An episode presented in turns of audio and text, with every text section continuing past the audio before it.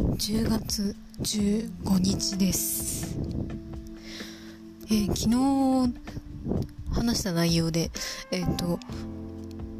まあ毎年この時期は気持ちが沈むと言っていたんですが、えー、去年の日記を読みますと、えー、なんとちょうどこの時期に、えー、当時請け負っていた仕事で、えどえらいやらかしをしまして、えそれからというもの、えー、むちゃくちゃにへこんで、えー、非常に極端な思考に陥っていたことが分かりました。あのもちろん忘れてはないんですけれどもそうかこの時期だったかと今になって思い出しているところでございます。えっ、ー、とねもうその時は本当にもうこの世で生きていくなんてとか思ったりもうなんか自分のことがもう信じられなくなっていたんですが、